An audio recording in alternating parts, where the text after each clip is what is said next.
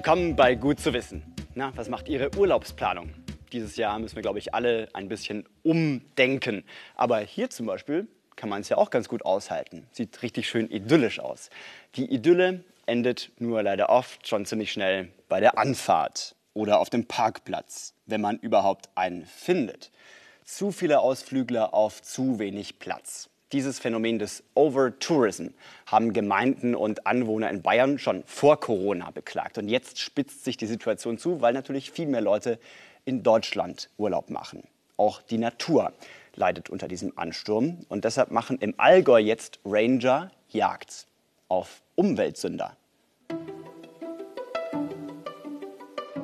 Bei Oberstdorf im Allgäu machen sich Ranger der Regierung von Schwaben zum Aufstieg bereit.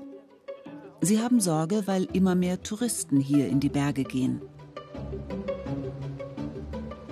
Wir erwarten relativ viele Leute jetzt oben. Ähm, Zurzeit ist hier gerade am Geisalpsee sehr viel los und wir wollen jetzt einfach mal hochgehen, auch uns selber ein Bild darüber machen, wie viele Leute oben sind und vielleicht gegen später vielleicht ähm, auch Bivakierer oder Zelter auch ähm, sehen und die dann einfach sensibilisieren und informieren, dass es hier im Naturschutzgebiet nicht erlaubt ist. Im Gepäck haben sie auch ein besonderes Gerät. Ein Wärmebildfernglas, mit dem sie sogar im Dunkeln sehen können. Deswegen benutzen wir das vor allem, um auch Auswirkungen von Wildcampern ähm, zu dokumentieren, weil in der Dämmerung sieht man die Tierarten oft schon nicht mehr so gut und so können wir es einfach besser sehen und dann vielleicht auch ähm, Störungen damit dokumentieren. Zusammen mit dem örtlichen Jäger machen sie sich auf den Weg gut 500 Höhenmeter zum beliebten Geisalpsee. Ihre Aufgabe ist nicht leicht. Sie müssen Umweltsünder ermahnen und notfalls auch die Polizei einschalten. Zugleich aber wollen sie die Touristen nicht verschrecken, denn die sind auch eine wichtige Einnahmequelle. Beim Aufstieg kommen ihnen schon viele Wanderer entgegen. Der Druck auf die Natur der Bergwelt nimmt zu, vor allem in Corona-Zeiten. Eine Waldhyazinthe ist also eine, eine Orchideenart. Seltene Pflanzen wachsen hier. Sie sind nicht nur schön, sondern auch ein wichtiger Schutz vor Erosion des Bodens und Lebensraum für Insekten.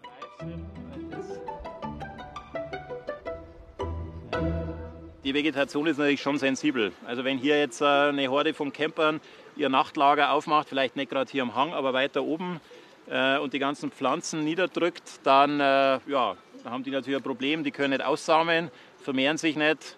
Ist natürlich in der Masse dann schon ein Problem. Und vor, mei, vor einigen Jahren, vor vier, fünf Jahren, äh, gab es halt nur einzelne Camper bei uns. Aber mittlerweile sind so viel geworden, dass tatsächlich der Schaden an der Vegetation groß ist. Nicht nur die Wiesen leiden, auch die Wildtiere. Gämsen und Rotwild können von den vielen Touristen verschreckt werden. Die Tiere kommen abends zum Äsen an die Ufer des Geisalpsees. Dort herrscht bis in die Dämmerung und immer öfter auch in der Nacht Hochbetrieb. Heute, unter der Woche, ist es ruhig. Doch dann steigt weiter oben am Hang eine Gleitschirmfliegerin auf mit ihrem Schirm auf dem Rücken. Gleitschirmfliegen ist im Naturschutzgebiet verboten.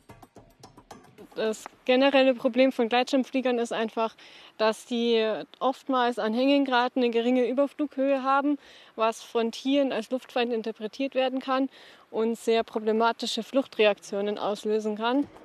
Nach kurzer Diskussion steigt die Gleitschirmfliegerin weiter auf. War jetzt gerade unklar, ob es jetzt erlaubt ist, da wo sie hingeht oder nicht, aber ähm, es schaut jetzt so aus, dass es erlaubt ist und ist alles okay. Die war ganz aufgeschlossen. Dann taucht ein Pärchen mit Liegematten auf, das hier übernachten will. Wenn jetzt hier die Polizei kontrollieren würde, dann wäre das eben eine Ordnungswidrigkeit. Wildcampen im Naturschutzgebiet kostet hier 400 Euro Strafe. Also ich denke, das versteht man schon, dass die Tiere auch ihre Ruhe brauchen nachts und gerade in der Dämmerung verstehe es natürlich schon. Und man kann ja auch nicht ähm, die Anzahl begrenzen. Also kann ja nicht sagen, jetzt dürfen zehn Leute auf den Berg und dann ist Schluss. Man muss ja irgendwo eine Grenze ziehen. Welche Folgen das Wildcampen hat, sieht man an den Uferwiesen. Da wächst halt dann nichts mehr. Da wächst nichts mehr, wenn man sieht. Außenrum alles, äh, die ganze Blumenvielfalt und da ist natürlich nichts mehr. Nicht nur die ökologisch wertvollen Magerwiesen werden geschädigt.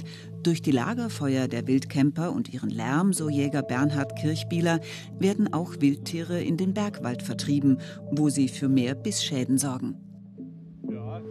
Es ist halt auch ein Stück Lebensqualität, was den Tiere da irgendwo verloren geht. Gell? Und, und der, der Platz wird irgendwo immer weniger. Wo man vielleicht vor zehn Jahren noch gesagt hat, ja, das ist jetzt ein ruhiger Ort, da sind wenig Leute. Das ist halt dann jetzt auch, wird auch genutzt. Mit Wildkameras wollen die Rangerinnen den Lebensraum der Tiere dokumentieren und auch die Wege der Touristen. Mit Fotos wollen sie zeigen, wo der Mensch den Tieren zu nahe kommt. Und so über Wildtier- und Naturschutz aufklären. Die Leute sollen verstehen, warum sie hier nachts nicht campieren und Feuer machen dürfen. Jetzt nachts.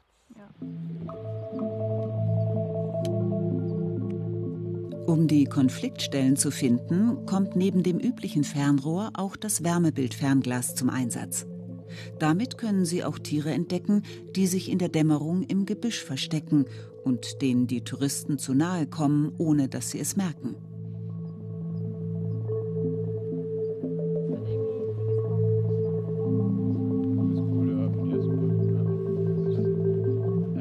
Das Gerät kann es auch errechnen, was ist dann der Abstand zwischen Gams und Menschen.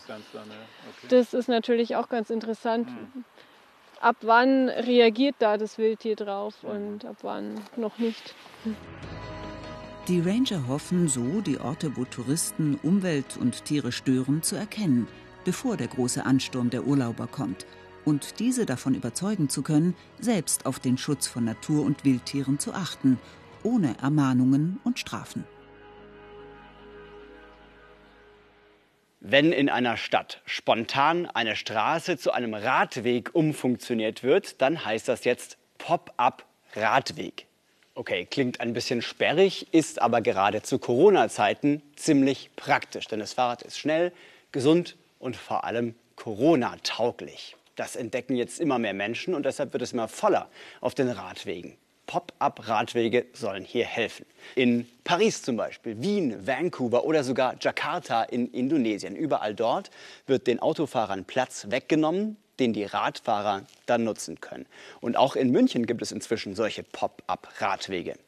Die Autofahrer sind natürlich eher mäßig begeistert. Und es stellt sich die Frage, ist es alles nur Aktionismus oder der Beginn einer echten Verkehrswende?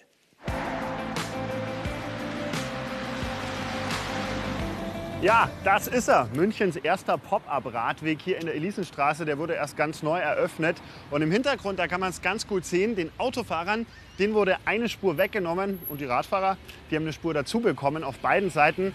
Und ich will jetzt mal rausfinden, wie fährt sich auf so einem Pop-up-Radweg? Fühlt man sich da vielleicht ein bisschen sicherer? Und vor allem nehmen denn auch alle Rücksicht drauf, wenn man auf so einem Pop-up-Radweg fährt? Mein erster Eindruck, das Plus an Raum gibt einem schon mal ein sicheres Gefühl. Nur an Kreuzungen darf man sich nicht täuschen. Hier heißt es weiterhin aufpassen. Andere Verkehrsteilnehmer kreuzen nach wie vor den Radweg. Und auch der Lieferverkehr steht manchmal im Weg. Und was sagen die Münchner zu den neuen Pop-up-Radwegen? Ich finde es super für Fahrradfahrer, weil oft die Autofahrer gar keine Rücksicht nehmen. Finde ich schmarrn, weil die so in die äh, Mitte in die Stadt ist so viel Verkehr. Es ist ungewohnt. Man kennt die Straßen anders. Aber es ist wesentlich angenehmer, weil die Fahrradfahrer jetzt nicht mehr kreuz und quer drüber fahren. Also sie sind halt deutlich breiter als die ähm, normalen Fahrradwege, die direkt neben den Fußgängerwegen sind. Für mich geht's weiter nach Berlin. Hier treffe ich Felix Weißbrich vom Bezirksamt Friedrichshain-Kreuzberg. Er hat mit dafür gesorgt, dass hier im März Deutschlands erste Pop-up-Radwege entstanden. 30 Kilometer sind es schon, weitere sollen folgen. Es ging jetzt auf einmal ziemlich schnell mit diesen Pop-up-Radwegen. Wie konnte das sein? In der Pandemie sind viele von der U-Bahn ausgestiegen, weil sie die drangvolle Enge da nicht haben wollten. Und wir haben 43 Prozent der Berliner Haushalte ohne äh, Pkw. Äh, und selbst wenn alle jetzt in den Pkw steigen würden, dann würde Berlin mit Sauerstoff versinken. Das heißt, wir mussten Infrastruktur anbieten, damit die Leute sich sicher von A nach B bewegen können. Infektsicher, mit ausreichend Abstand, aber eben auch verkehrssicher. Diese Baubarken dienen als Abtrennung zwischen Radlern und Pkw. Und auch Markierungen am Boden weisen auf die Pop-up-Radwege hin. Gesetzliche Grundlage für die Wege ist das Mobilitätsgesetz von 2018, das der rot-rot-grüne Berliner Senat verabschiedet hat. Es gibt ja schon einen Interessenskonflikt zwischen Autofahrern und Radfahrern. Gibt es da irgendwie eine Lösung, die für beide gut ist? Es geht um Platz und äh, der Platz ist den Autofahrern zu nehmen. Ich halte nichts davon, das zu verwischen. Das ist genau so. Wer sichere Infrastruktur für die schwächeren Verkehrsteilnehmer schaffen will, braucht für sie Platz, damit sie getrennt von den stärkeren Verkehrsteilnehmern, nämlich den Pkw, äh, sich bewegen können. Und das bedarf es, dass wir diesen Platz dem Pkw-Verkehr nehmen. Klar ist, die Verkehrsflächen werden in Großstädten wie Berlin immer knapper. Den Autofahrern aber einfach Platz wegnehmen, das kritisiert der ADAC Berlin-Brandenburg. Einige Pop-up-Radwege, wie dieser hier in Charlottenburg, seien überflüssig. Sie würden kaum von Radfahrern genutzt. Ja, Gran, wie stehen Sie denn zu den Pop-up-Radwegen? Man rechtfertigt jetzt die Pop-up-Radwege damit, dass man ja schon immer den Radverkehr stärken wollte. Das ersetzt aber keine seriöse Planung. Also ob dieser Pop-up-Radweg hier planerisch notwendig war, ob das die richtige Entscheidung war, das ist nie wirklich äh, in der Diskussion Gegenstand gewesen. Und das empfinden die Menschen, die hier die Straße beispielsweise mit dem Auto nutzen wollen, natürlich als ungerecht. Die Zulassungszahlen für Pkw sind deutschlandweit, auch in Berlin, in den vergangenen Jahren stetig gestiegen. Doch schon jetzt sind viele Innenstädte überfüllt. Das sieht auch der ADAC und fordert deshalb andere Lösungen. Da fehlt mir beispielsweise ein Vorschlag auch bundesweit dazu, wie man Hausgemeinschaften es ermöglicht, ein gemeinsames Fahrzeug zu halten oder zwei, wo vorher fünf, sechs oder zehn Fahrzeuge in der Hausgemeinschaft gehalten wurden. An der TU Berlin wird geforscht, wie die Mobilität der Zukunft aussehen kann.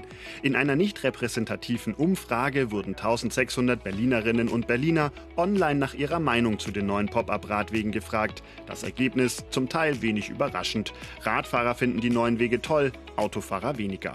Interessanterweise die Leute, die zu Fuß gehen und die mit dem ÖPNV fahren, die sind auch eher für die neuen Pop-up-Radwege, weil sie sagen, ähm, zum Beispiel auf dem Bürgersteig, das entlastet den Bürgersteig. Es gibt mehr Platz fürs Fußgehen, wenn da nicht auch noch mal so Radfahrer zwischendrin rumfahren. Und auch bei den ÖPNV-Nutzern sieht man ja, dass sie im Moment relativ wenig die Bahn und den Bus nutzen und deswegen auch ganz froh sind, Alternativen zu haben. Können denn die Pop-up-Radwege wirklich die Verkehrswende auch beschleunigen? Die Verkehrswende ist nur zu schaffen, wenn wir stärker auf die Verkehrsmittel setzen, die platzsparend sind. Und das Auto ist eben sehr, sehr platzverbrauchend.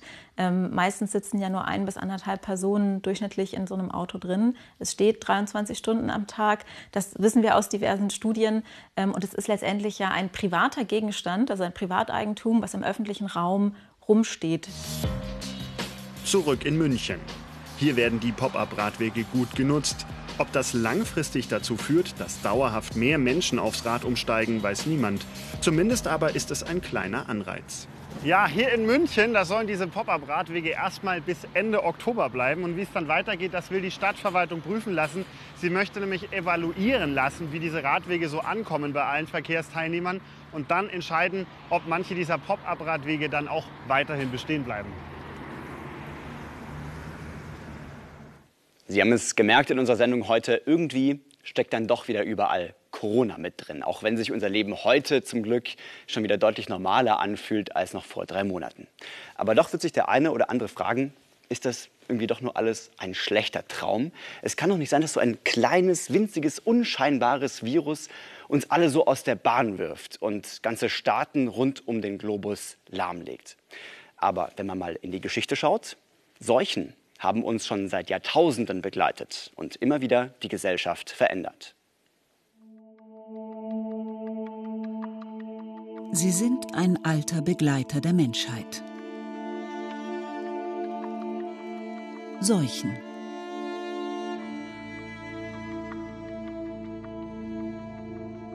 An 4000 Jahre alten Skelettresten aus Indien haben Forscher Anzeichen für Lepra gefunden an ägyptischen Mumien Hinweise auf Pocken oder Tuberkulose. DNA-Analysen lassen sogar vermuten, dass Tuberkulose den Homo sapiens schon seit 70.000 Jahren begleitet. Vor etwa 20.000 Jahren beginnt ein großer Wandel. Der Mensch wird langsam sesshaft.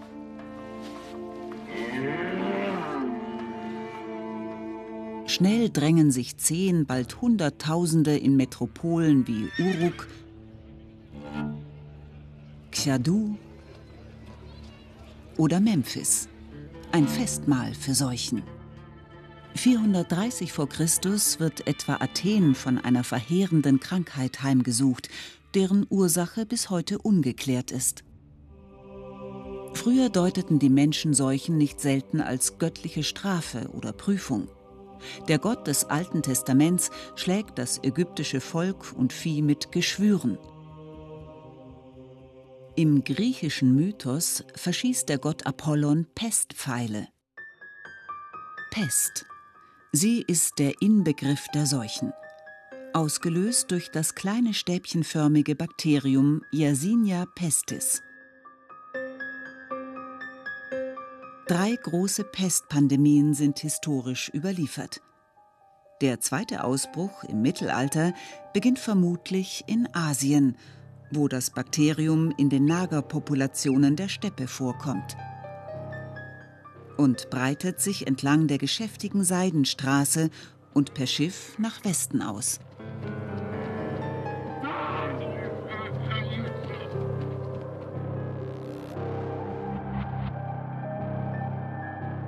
Der schwarze Tod. In Europa sterben innerhalb von vier Jahren geschätzt 30 bis 60 Prozent der Bevölkerung. Weltweit könnten nach Schätzungen bis zu 200 Millionen Menschen ihr Leben verloren haben.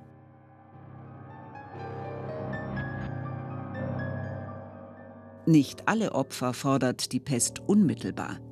Immer wieder kommt es auch zu Übergriffen auf Randgruppen, denen die Schuld für die Krankheit in die Schuhe geschoben wird. Juden, Roma oder Leprakranke werden ermordet.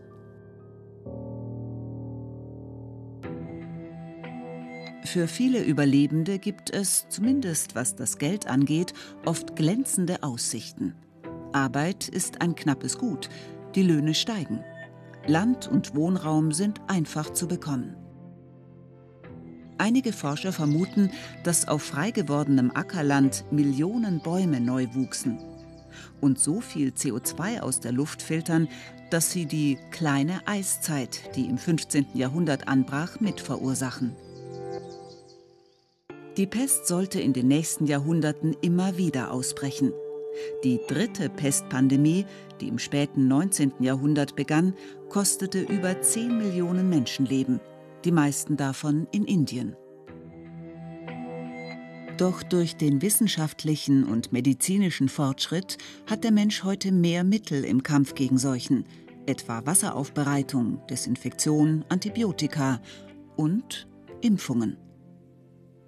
Dank einer weltweiten Impf- und Präventionskampagne kann die WHO 1980 sogar eine Seuche für endgültig besiegt erklären, die Pocken. Noch im 20. Jahrhundert hatte diese Krankheit weltweit 300 Millionen Menschenleben gekostet. Wer überlebte, blieb oft blind oder tief vernarbt. Nach Einschleppung durch die Conquistadores hatten die Pocken im 16. Jahrhundert schon die Azteken und Inka-Großreiche entvölkert und zu deren Untergang beigetragen.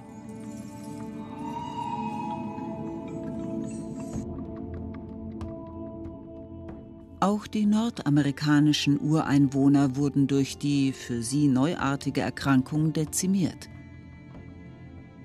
Dabei wurden die Pocken manchmal sogar gezielt als Waffe eingesetzt, indem man Indianern etwa Decken von Pockenkranken überreichte. Auch in der Neuzeit sind Pandemien noch lange kein Problem der Vergangenheit. Die spanische Grippe, die gegen Ende des Ersten Weltkriegs ausbrach, forderte wahrscheinlich mehr Todesopfer als der Krieg selbst. Die HIV-Epidemie kostete seit 1981 etwa 32 Millionen Menschenleben. An Tuberkulose sterben immer noch knapp 1,5 Millionen Menschen pro Jahr. In unserer vernetzten Welt bleiben Seuchen weiter eine große Bedrohung und können auch unsere moderne Gesellschaft nachhaltig verändern. Fertig geschrieben ist die Geschichte von Mensch und Seuche noch lange nicht. Jedes Jahr das neueste Smartphone. Laufend neue Elektrogeräte. Wir sind Meister darin, uns ständig neue Elektroartikel zu gönnen. Das Ergebnis? Jede Menge Elektroschrott. Das Problem ist nicht neu, aber es spitzt sich weiter zu, wie eine weltweite Studie zeigt. Schätzungsweise 10 Prozent des Elektroschrotts landen hier bei uns in Deutschland im Hausmüll. was passiert dann damit? Wird verbrannt und vernichtet oder landet in der Landschaft. Das ist keine wilde Müllkippe in einem Entwicklungsland, sondern der Olympiapark in München.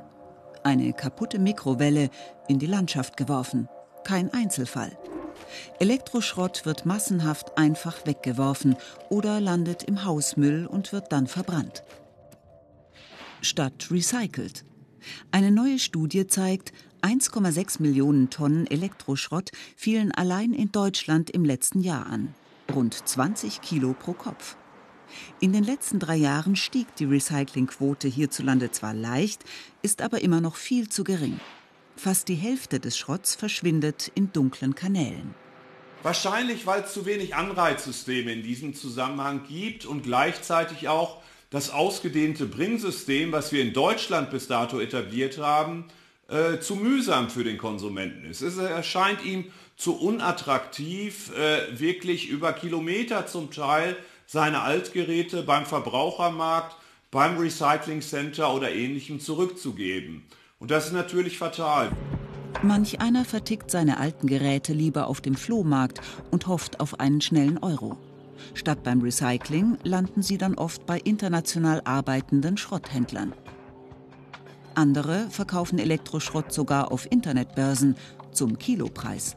Auch hier langen Schrotthändler zu und transportieren ihn illegal nach Osteuropa. Weltweit entstanden im letzten Jahr fast 54 Millionen Tonnen Elektroschrott. Über vier Fünftel werden nicht recycelt oder entsorgt. Das entspricht umgerechnet auf das Gewicht der 345 Meter langen Queen Mary II rund 290 Exemplaren des Kreuzfahrtschiffes. Nicht nur ökologisch ein Desaster, sondern auch wirtschaftlich. In Elektronik werden nahezu alle Elemente des Periodensystems verbaut, auch wertvolle wie Gold und Silber. Der Verlust über 50 Milliarden Euro allein im letzten Jahr. Ein großer Teil, so schätzen Wissenschaftler, wird nach Afrika verschifft, wo inzwischen zunehmend auch Elektroschrott durch die Konsumenten dort entsteht. Das Recycling hier ist rustikal. Wertlose Stoffe werden verscharrt oder unter freiem Himmel verbrannt. Elektroschrott ist der giftigste und zugleich wertvollste Alltagsmüll und seine Menge steigt unaufhörlich weiter an. Gestiegen sind die Recyclingquoten immerhin ein bisschen für West- und Nordeuropa, sagt die Studie, von rund 30 auf über 50 Prozent. Und es zeigt, Aufklärung, schärfere Gesetze, Kontrollen und Strafen für illegale Transporte können was bewirken. Aber um das Problem weltweit in den Griff zu kriegen, wird das noch nicht reichen. Experten monieren schon lange. Elektrogeräte müssen leichter zu reparieren sein und ihre Einzelteile auf den neuesten Stand gebracht werden können. Damit das auch wirtschaftlich ist, sollten sie auch nicht mehr verkauft, sondern quasi vermietet werden. Das heißt, der Hersteller bleibt der Eigentümer des Gerätes und er hat ein Interesse daran, uns ein Gerät zur Verfügung zu stellen, was den besten Service liefert.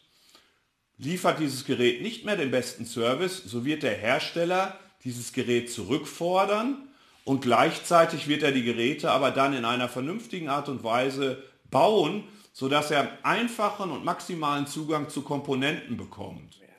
Die kann der Hersteller dann auch wieder recyceln und als neue Komponenten in den Geräten anbieten ohne Verlust von Rohstoffen und mit deutlich weniger Abfall verbunden, der ordentlich entsorgt werden kann, so die Idee. Ein Elektronikmarkt in Lagos, Nigeria. So schlecht die Umwelt- und Gesundheitsbedingungen hier sind, so gut zeigt sich hier aber auch, was möglich ist, um das Problem Elektroschrott zu verringern. Die Händler hier machen aus mehreren Schrottgeräten ein funktionsfähiges. Noch werden die wertlosen Teile verbrannt, aber das würde gestoppt, wenn man in die Recyclingfähigkeit der Menschen hier investieren würde. Mit Schutzausrüstung, einer guten Ausbildung und moderner Zerlegetechnik.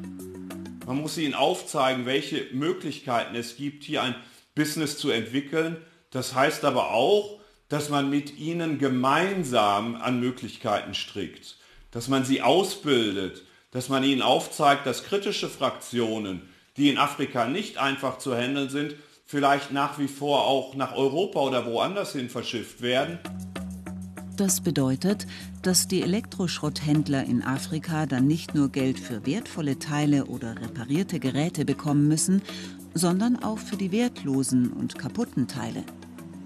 Und es würden weniger Kabelisolierungen, alte Platinen, kaputte Kunststofftastaturen oder Gehäuse mehr zum Schaden für die Umwelt verbrannt oder vergraben werden.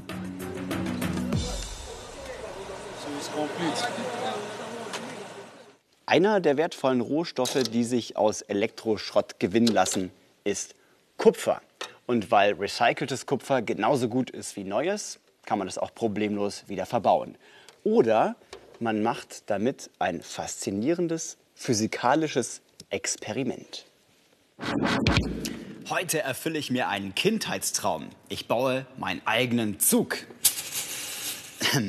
Aber äh, ohne Dampf, sondern mit einem elektromagnetischen Antrieb. So, und das hier brauche ich dafür. Eine Batterie, Kupferdraht und zwei Magneten. Schritt 1, man nehme sich diesen Kupferdraht und wickel den um so eine Stange.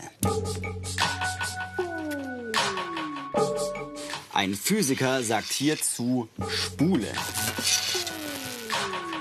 Schritt 2, ich schnappe mir die Batterie und hefte die Magneten an ihre Enden und zwar genau so, dass die sich abstoßenden Pole nach innen zeigen. Und Schritt 3, ich setze diesen Waggon jetzt in die Spule. Wie von Zauberhand schießt er hier richtig durch.